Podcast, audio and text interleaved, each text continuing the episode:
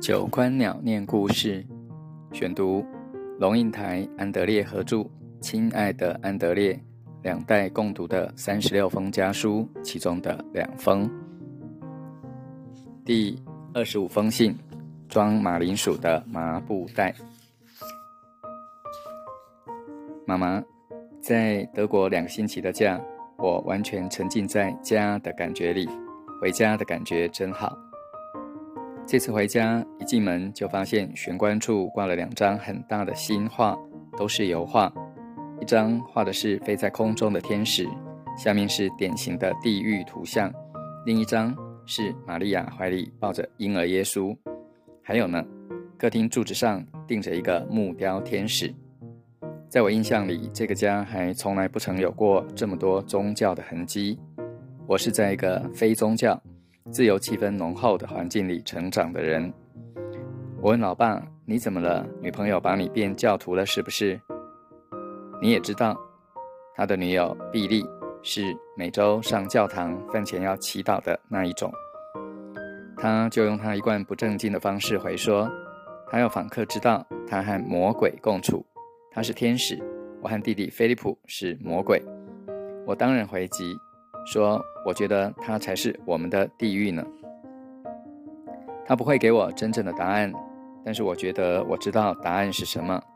我爸和我有一个根本差异，就是品味不同。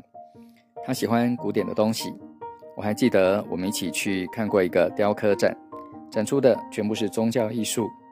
我觉得无聊的要死，他却看得津津有味。前几天，一个想进柏林设计学院的朋友来找我。因为要申请学校，所以他要准备一些作品，我们就到老城里去逛。他带着相机一路拍照。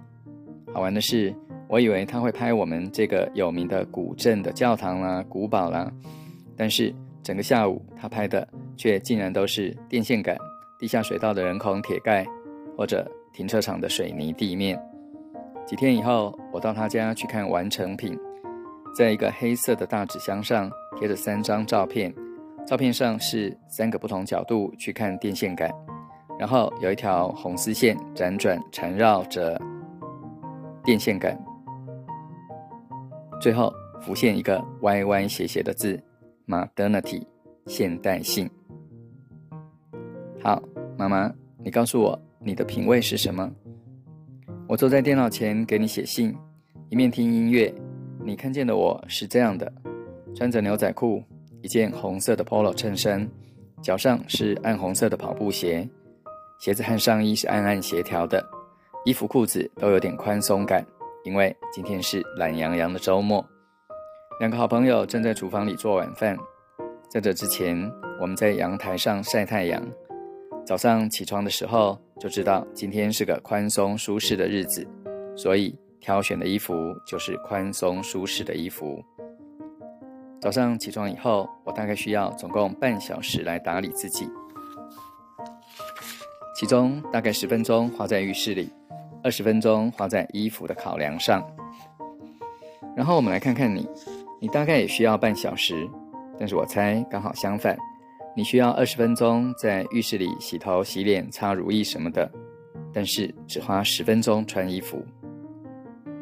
作家妈妈，你是这样的，没错吧？还有买衣服，你的衣橱满满的，我的衣橱却很空，跟你的比起来，这是因为我们的购买行为很不一样。你买衣服是随性所致的，走在路上，你看见哪一件喜欢就买下来，买回家以后很可能永远不穿它。我跟你相反，妈妈，我深思熟虑，怎么穿怎么配，然后在完全清楚自己缺什么的时候。才去寻找那特定的某一件衣服，结果呢？我们花在衣物上的钱和时间其实是一样的，差别在于我的是专注精选的，而且比你的通常好看一百倍。你穿衣服，哈，有时候我觉得你就是披上一个装马铃薯的麻布袋，或者盖上一条地毯，那美学效果也差不多。两个月前，老爸到香港来看我。头一个晚上，他就带我去他最喜欢的香港酒吧，叫 Ned Kelly's Last Stand。家具全是厚重的木头，空间很小，几个老外坐在那儿喝啤酒。中间小小的舞台上堆满了乐器，很拥挤，好像只要有一个人不小心撞倒一件乐器，整堆乐器就会垮下来。晚上十点半，乐团开始演奏，是 Dixieland 的爵士乐。人渐渐多起来，塞满了酒吧。老爸有点陶醉，说：“这酒吧使他回忆老时光。”第二天轮到我带他去我的酒吧了。我选择的是酷名昭彰的 Dragon One。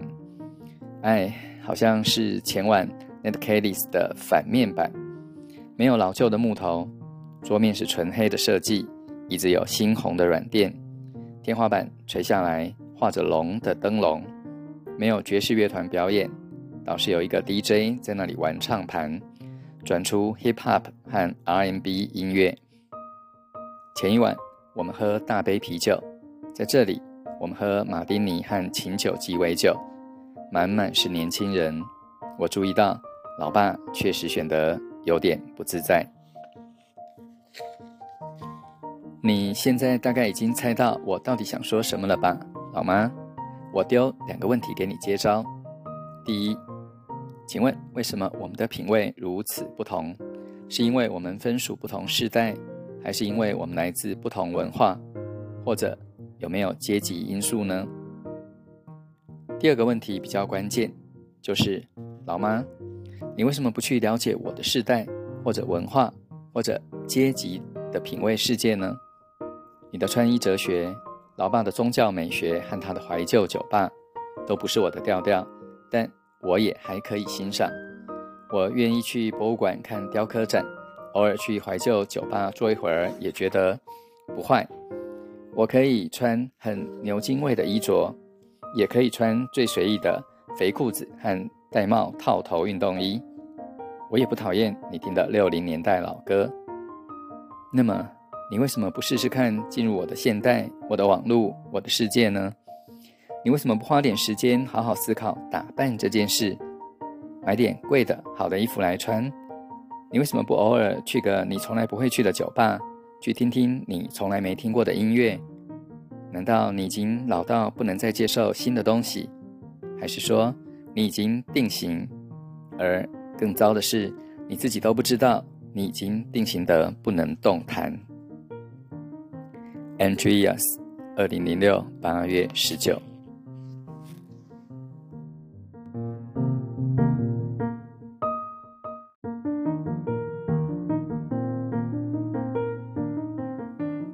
第二十六封信，孩子，你喝哪瓶奶？亲爱的安德烈，我对你的世界没有兴趣。什么跟什么呀？你不记得？为了理解为什么你们听 hip hop 音乐，我仔细听了 hip hop，而且是找到歌词，对着歌词细听的。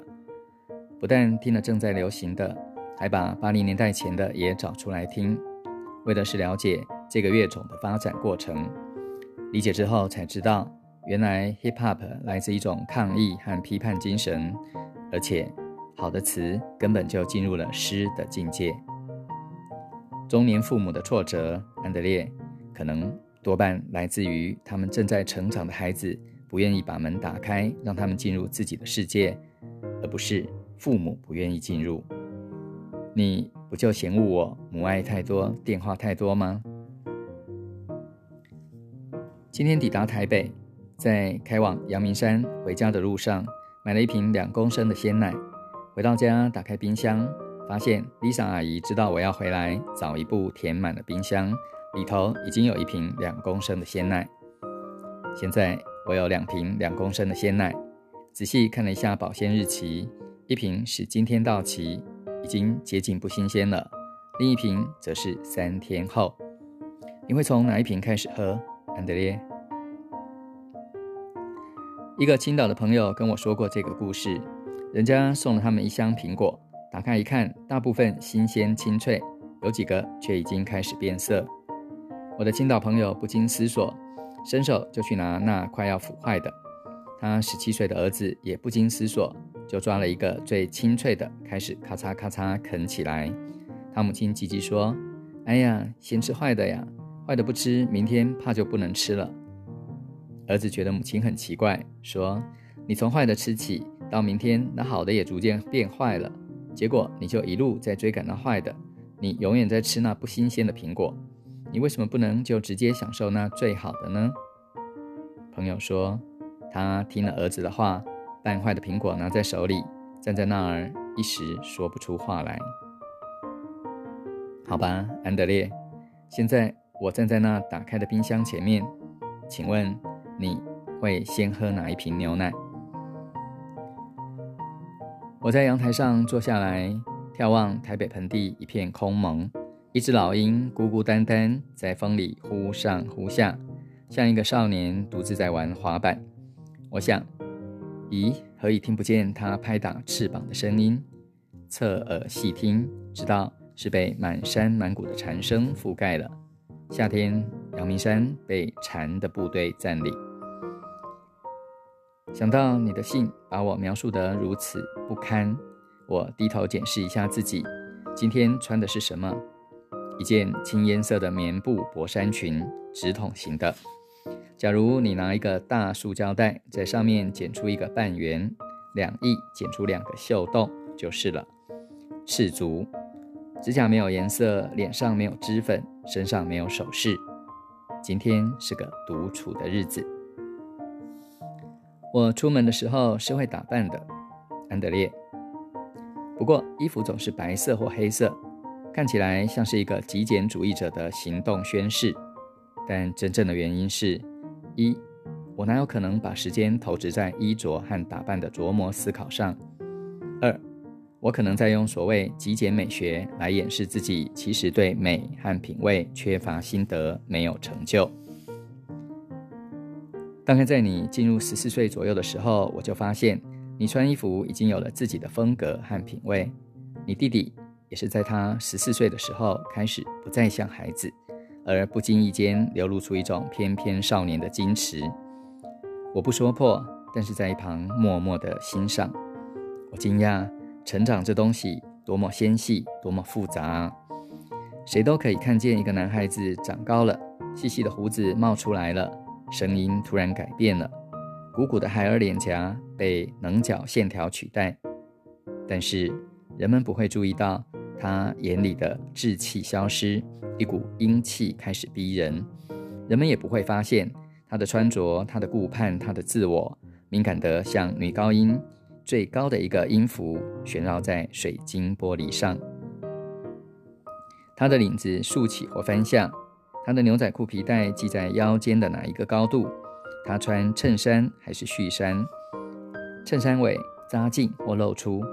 所有的细节都牵引着他的心的跳动。而你我之间，安德烈是有差距的。那个差距既是世代之差，也是文化之异，甚至是阶级的分野。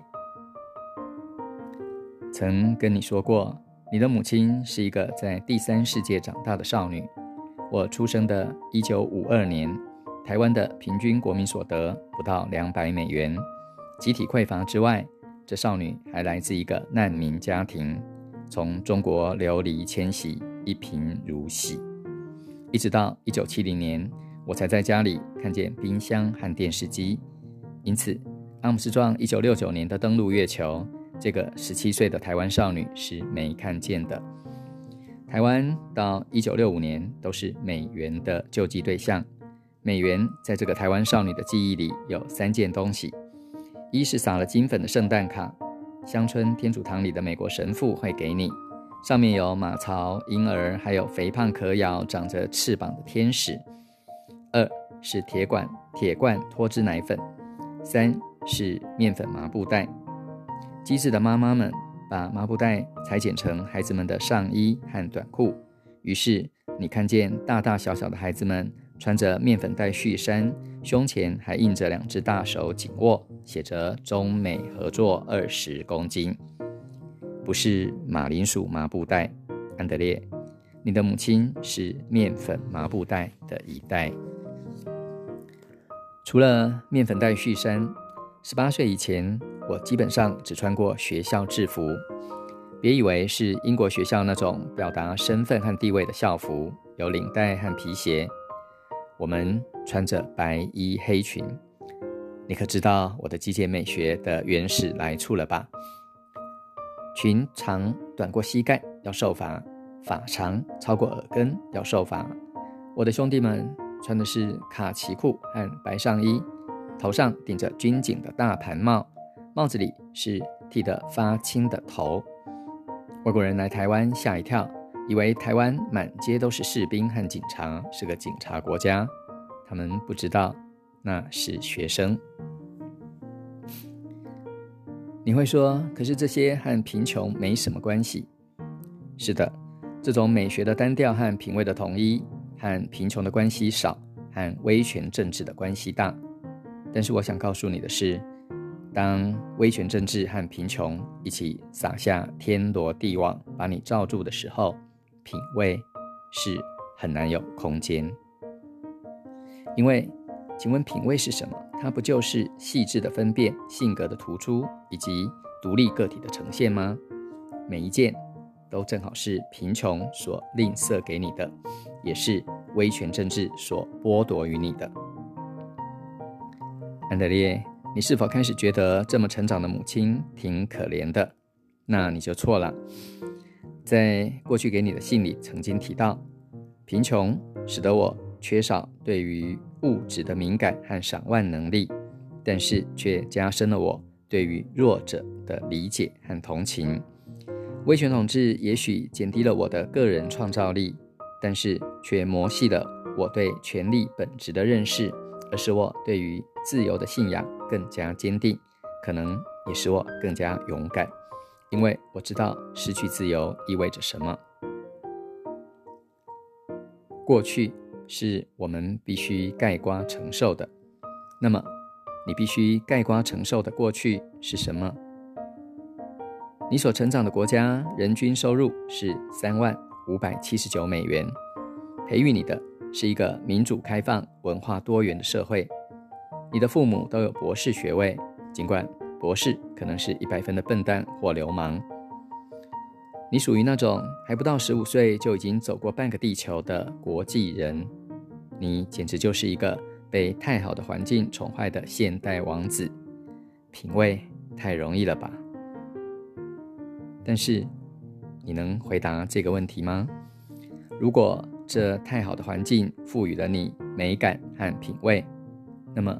它剥夺了你些什么？你的一代是否其实有另一种贫穷？妈妈，二零零六八月二十三。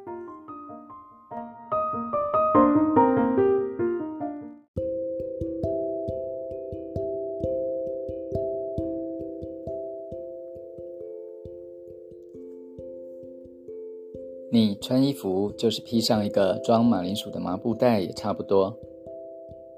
这二十一岁的儿子安德烈可真呛。妈妈最听不下的该是最后那句：难道你已经老到不能再接受新的东西？还是说你已经定型，你自己都不知道你已经定型的不能动弹？年轻时的杂记写过，人长到二十多岁似乎就定型了。不再有太多成长，大人先生们不过是多吃了些盐，多过了些桥，在后生小辈面前打肿脸，撑起长者的风范。及至迈入局世代，才觉得吃过的盐，走过的桥，或许不能改变外在行为与成就，内在的心境与态度仍然是有所成长的。富过三代才懂吃穿，美感与品味恐怕真需要成长背景的培养，甚至世代累积硬刻入遗传的基因。尽管如此，当生计过得去的时候，品味确实让生活更多姿彩。宽松舒适的日子，挑选宽松舒适的衣服；而独处的日子，当然也可以不戴首饰，素颜赤足。读书时深信，人生而平等，不分种族、性别、年龄、阶级。教书越久，越觉得世代之差、文化之异、阶级的分野，没那么容易打破。交流、沟通、融合的前提是承认、理解、接受彼此的差异。先喝哪瓶牛奶都可以吧？要想实践多元文化，那么就轮流换着喝吧。妈妈很喜欢说“有一好没两好”。龙应台说：“过去是我们必须盖瓜承受的。从成长背景多得到些东西，当然也可能会失去些什么。能不能让我们的孩子在富足的环境成长，仍然能勤奋简朴，享受幸福的天伦陪伴，仍然能独立自强，既会读书考试，多才多艺，又能健康活泼、快乐逍遥？”真是傻父母呀！